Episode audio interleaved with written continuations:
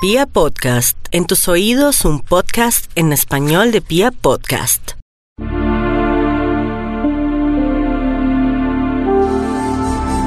El elemento fuego que te es propio hace entrever la presencia de tres tipos de fuegos.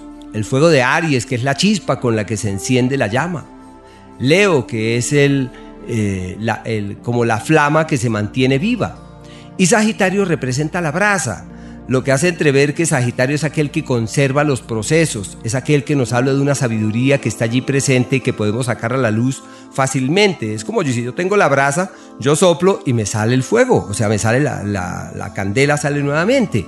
Así que Sagitario representa como ese saber ya atesorado, por eso es propio de los filósofos y de quienes hurgan en la vida para tratar de leer las cosas de una manera totalmente distinta, propio de viajeros, ¿Por qué motivo? Porque es el tiempo del año en el que los animales se disponen a recorrer fruto de las complejidades climáticas, eh, a recorrer largos trechos. Es la época de las aves migradoras y por eso los Sagitarios tienen alma de andariegos.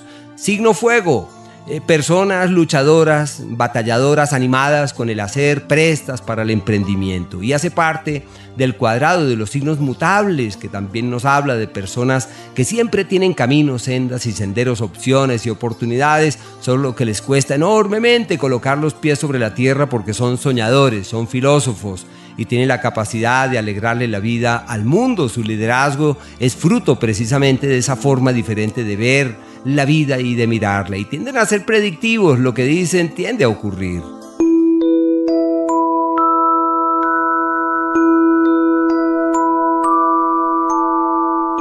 Los Sagitarios sí, con este año tienen el, el, tiempo perfecto para destrabar sus platas, destrabar sus finanzas, resolver sus temas económicos, el año más próspero de esta década. Así que todo lo que hagan para resolver los asuntos económicos, ese es ya.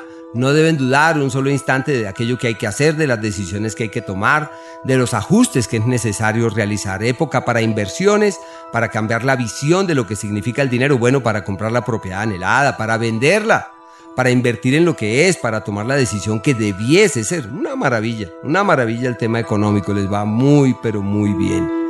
Y por el planeta Venus, del, del 3 de abril al 7 de agosto, se pueden casar, eh, se pueden embarazar, se pueden organizar y una época perfecta para resolver asuntos pendientes de sociedades y de alianzas con terceros y asuntos de contratación. Una época muy bella. Su mes exitoso siempre es el mes de septiembre.